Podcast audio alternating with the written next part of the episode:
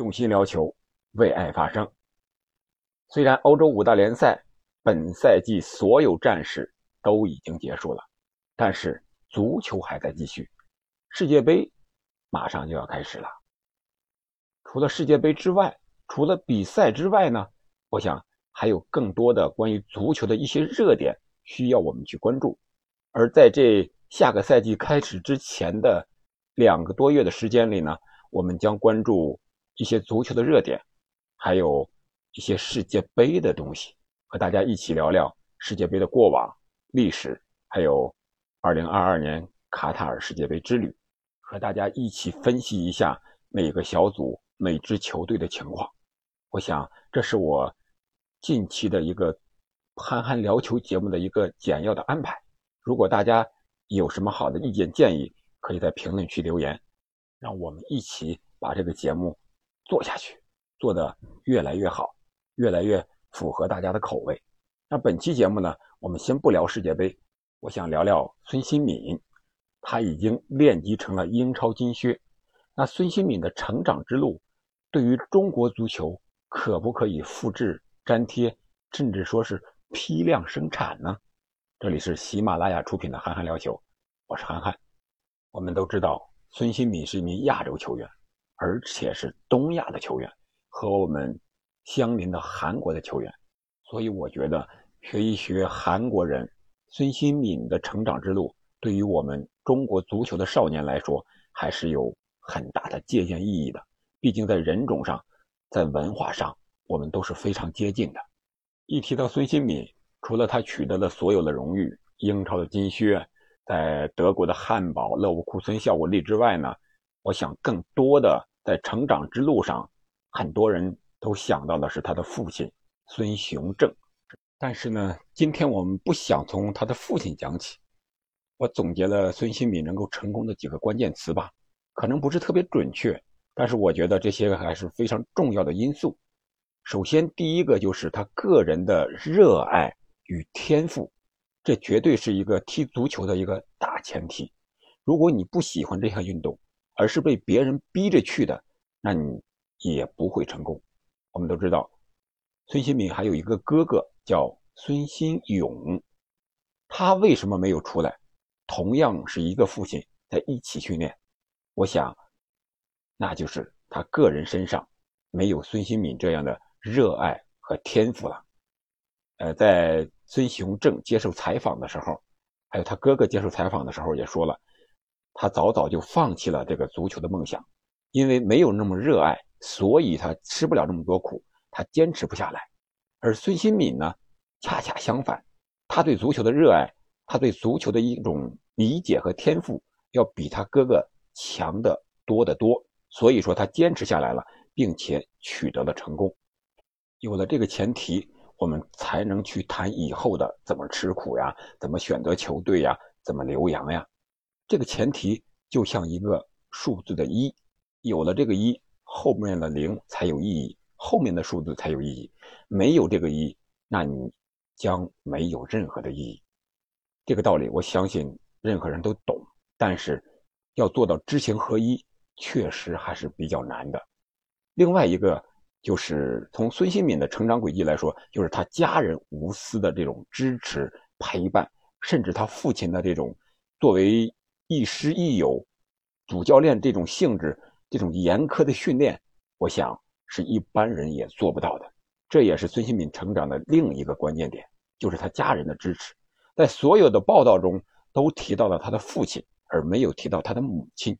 我想没有提到，可能一方面他的母亲没有怎么管，可能他父亲比较强势，或者说在韩国的文化里面还是大男子主义居主位，所以说他的母亲没有任何的发言权。但是。他的母亲没有拖后腿，在这一点上，我觉得还是应该值得总结的东西。在中国现在的家庭来说，女士或者说母亲这个角色占据了越来越重要的角色，可能比半边天还要大。当然了，这一方面说明了社会的进步，我们尊重女性，女性能顶半边天。所以我说。以我个人的经历来说，我喜欢踢球，而我的孩子他的妈妈，也就是我媳妇儿，她不反对我踢球，而且非常支持。只要每周末我出去踢球了，我不需要搞任何的工作，你安心的踢球就行了。他觉得踢球是锻炼身体，是对家庭好的，所以说他支持我。回来之后呢，他会给我留饭，会给我做饭，会给我热饭，给我洗这个踢球下来的脏衣服、脏袜子。假如这一天有事了，他会主动的去协调，他把事情去处理好，而不需要我为了踢球而分心。虽然我只是一名业余足球的爱好者，只是踢踢锻炼身体的一些球赛，但是有这样一个支持你的人，没有了后顾之忧，我想和有后顾之忧是完全不一样的。这就像是你的大后方是敌占区呢，还是国统区呢，还是根据地呢？这完全不是一个样子的。你心无旁骛的情况下，你去训练，你去踢球，我想。你提高的会更快，所以我说，足球要更进一步，就得从妈妈抓起，比从娃娃抓起还要早一步，培养妈妈的对足球的热爱。如果妈妈也是个球迷的话，那对于中国足球这些足球少年来说，可能选择踢球的人会更多。不信，咱们可以试一试。说到这儿，我还是想返回第一点，就是对足球的热爱。我家孩子，我非常希望他能踢球，但是他不热爱呀，也没有这方面的天赋。小的时候叫他玩玩球吧，他不选择，他自己不选择。你怎么教他，怎么让他选择，他自己不会主动，首先去拿那个足球去踢一踢啊。偶尔的出去一次，也是被逼无奈，让我压着、压迫着，啊，去这个足球场上玩一玩、踢一会儿。但是在踢球的过程中呢，也看不到他有。多少足球方面的天赋啊，所以说只能是不了了之，选择其他的项目。而孙兴敏父亲的陪伴，或者说是付出，可不是一般的父亲能够做到的。有几个细节，我们看到，一个是在冬天的时候，由于韩国也在下雪，为了把这个雪化的快一些，能够正常的训练，他父亲背着盐啊，背着几十袋的盐撒到训练场上。让孙兴敏能够正常的训练，然后就是平常的时候，可能这个场地条件不是特别好，他怕孙兴敏训练的时候受伤啊，所以就把这个场地上的石头块啊，大大小小的都捡得一干二净。我想这种爱，一般的人真做不到。另外，孙雄正他是一个前职业的球员，他有职业球员的经历，他知道应该怎么去训练。而在我们中国呢，这种职业球员相对来说。职业球员本来就少，而职业球员的父亲在选择让自己的孩子去踢球，可能就更少了。再一个就是关键时候孙兴敏的选择，我们都知道，孙兴敏按他父亲最早的规划，是十五岁之前不踢正式的比赛，只练基本功，练他的左右脚的带球、射门能力、盘带、传接球的能力等等等等一系列的基本功。包括我们在网上看到的，一天要射一千次门，左脚五百，右脚五百，还有这个颠球要四个小时，如果中间落地了，要重新计时，重新开始，这些都是他父亲一个严苛训练的体现。但是他父亲也有给他规划的时候，最初的规划呢，据说是上首尔的高中，然后上首尔的梯队，然后打上 K 联赛，一点点的进入职业足坛。后来呢，韩国足协。和德国足协有一个合作的项目，要选拔优秀的年轻队员到德国的汉堡去集训。这个时候就面临着一个两难的选择：你是走常人的这种平常韩国孩子的这种呃足球职业之路，还是到国外去和欧洲的人一起竞争？他父亲选择了后者。我觉得这条路的选择是孙兴民走向成功的非常关键的一步。当所有的人面临关键选择的时候，你怎么选择？这一点非常重要。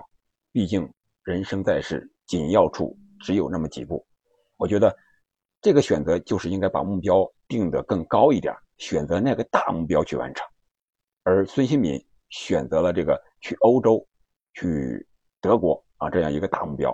啊，中国有一句俗话叫什么？“取法其上，得乎其中；取法其中。”得乎其下，就是这个道理。他当时的选择也是非常难的，并不是像我节目里上下嘴唇一碰就出来了。他要面临着，如果踢不出去，在汉堡踢不出来，人家不要你了，你中途再回来，还得从高中学业继续学起。因为在韩国职业联赛，如果你没有高中这个学业，是不允许进入职业联赛的啊，好像是有这么一个规定。然后就是服兵役的问题，如果你去了欧洲，没有达到免服兵役的一些条件，你在欧洲，在你的黄金年龄，必须得选择回来服三年的兵役。那这三年之后，你还想去欧洲踢球，那就更难了。所以说这个抉择还是非常难的。但是他既然选择了就会义无反顾的去，幸运也是比较垂青孙兴敏，所有的条件他都满足了，所以说他成功了。刚才讲到了孙雄正对孙兴敏啊基本功的一些训练，网上报道的是我刚才说的那些，我觉得他肯定不止这些，还有一些细节的东西没有报道出来。我觉得这些细节可能是更关键的东西。我们现在的国内的足球培养。可能更多的是想让孩子早一点出来，早一点到底好还是不好呢？我近段时间在学这个儿童和青少年体适能训练的这一些课程，从这里面我知道，儿童青少年过早的专项化训练不是很有利，并不利于这个运动员长期和长远的发展。如果你过早开发他的专项化训练，他可能在十五岁到十八岁期间就达到了顶峰。但是十八岁之后，他就可能由于伤病啊，或者说是瓶颈期啊，达不到更高的高度。所以说，孙兴敏在十五岁之前没有选择更多的正规的比赛，反而是练基本功。我觉得这条路，这个点是应该中国足球少年应该抓住的一一个点，就是十五岁之前要甘于寂寞，不要在十五岁之前。让别人看到你是一个特别特别有天赋的天才，比赛特别多，到哪儿都发挥的很好。结果十五岁之后反而没有那么灵光了，这就是一个训练理念和科学的问题。但是这个科学到底权不权威呢？我觉得中国足协应该有一个指导性的权威性的意见，指导这些孩子到底应该怎么训练，什么年龄，十二岁、十五岁、十八岁应该怎么训练，重点训练什么。应该有一个明确的指导啊，就像我们知道，伊布他是从事了很多运动，他为什么足球这么厉害？我觉得有一点就是得益于他早期曾经经受过、接受过跆拳道的训练。我们在球场上经常可以看到伊布有一些西子摆尾呀，还有这个惊天的倒钩呀，这些动作都是得益于他早期的多样化的训练。我觉得你想让你的孩子。像孙兴敏一样成功，这一点应该要把握好。是过早的让他接受足球的专项化训练，还是让他从小的时候进行一些多样化的训练，就是多接触一些项目，比如说篮球呀、网球呀、羽毛球呀、什么体操呀，这些都接触一下，一些基本的动作，对足球的发展还是有很大的好处的。当然了，这个比例一定要把握好，一定要请专门的人、专业的人、职业的人。去做这方面的事儿，这才能成功。另外一个就是自律，对于孙兴敏自己来讲，那就是自律。自律无非就是能够自觉的抵制黄赌毒酒呗。黄就是女人，我们都知道啊。孙兴敏的规划是职业生涯结束之后再结婚，而且他现在也没有任何的绯闻。这些个我们都看惯了一些足球天才，像巴西的小罗呀、大罗呀。等等等等，这些人都是非常具有足球天赋的，事不二出的足球天才。但是他们过早的结束了自己的职业生涯，就是没有离开女人，没有离开酒精，没有离开熬夜。他们不自律，所以说他们达不到那种高度。我想在这方面，他的个人私生活方面，他的父亲还有孙兴敏自己都把握的非常好。他们确确实实像足球界里的两个苦行僧一样，在那坚守着自己的底线和原则。当然，这个坚守是值得的。再一个就是人品和格局吧。我们知道孙兴敏呢喜欢哭，可能了解孙兴敏或者说经常看足球比赛的这个朋友们啊，不止一次看到孙兴敏哭过。包括在英超赛场上，他和别人碰撞，把别人的腿给断了。他有一次是哭的是非常的伤心啊。还有就是他有几次决赛，韩国队也好，还有在这个热刺也好，也是没有赢下对手，也是哭了。包括在奥运会上、世界杯上和韩国总统当时还是文在寅的时候，也是在文在寅面前流下了热泪。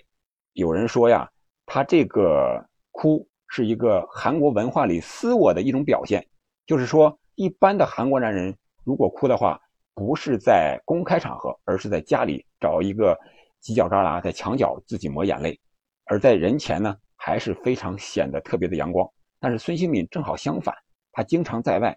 他对足球的热爱，他要达到一种高度，让父亲满意，让自己也满意，那就是获得更多的冠军，取得更多的荣誉。他个人这方面，个人的荣誉可能达到了，但是在球队冠军方面，可能拿到的还比较少。所以说，他有的时候会是一种真情的流露。我觉得这个方面不仅体现了孙兴敏的人品，更体现了他的一种格局。这种格局是非常大的。有助于他成为亚洲的球王，英超的金靴。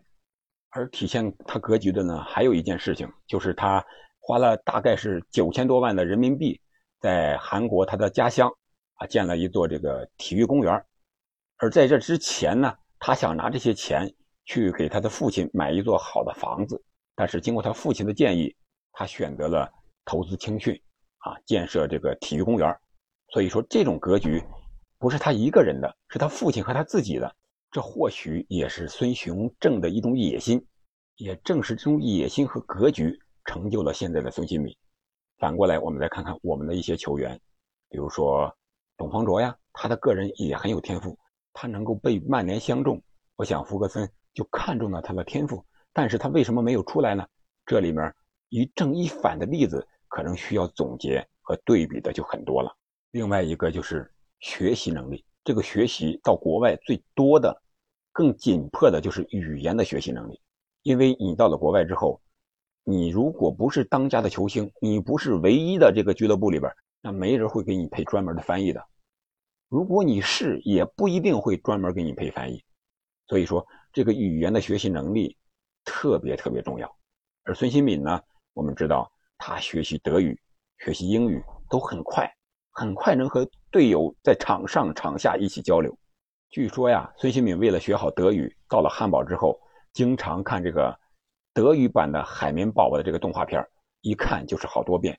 我想，有了这种正常的和别国队友用他国语言进行交流的这种场面多了之后，你的性格才会阳光起来，才会好起来。要不你怎么办呢？你给人一个冷脸，还是一个微笑，别人说什么你都不知道。骂你一句，你也微笑吗？别人是会说你是傻子。所以说，学习语言这一块学习这个能力是非常重要的。另外，有的人说孙兴慜的性格很好，非常谦逊，非常阳光，非常低调。当然了，这是可能成功路上的一个非常重要的一点。但是我觉得这不是唯一的。有的人性格很张扬，比如说 C 罗，他也能够成功。我觉得性格倒是关系不是很大，但是一定要做一个好人。无论孙兴敏也好，无论这个 C 罗也好，梅西也好，他们能成功，首先他们做人非常好。